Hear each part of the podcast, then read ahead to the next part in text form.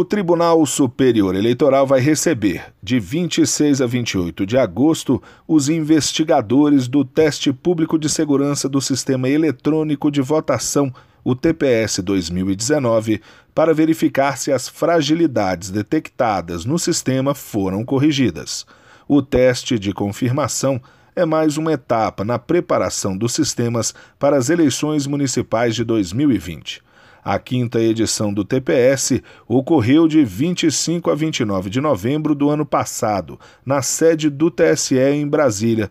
No dia 10 de dezembro, a comissão avaliadora do TPS divulgou o relatório final sobre os resultados e as medidas que seriam adotadas pelo TSE para corrigir as vulnerabilidades encontradas pelos investigadores.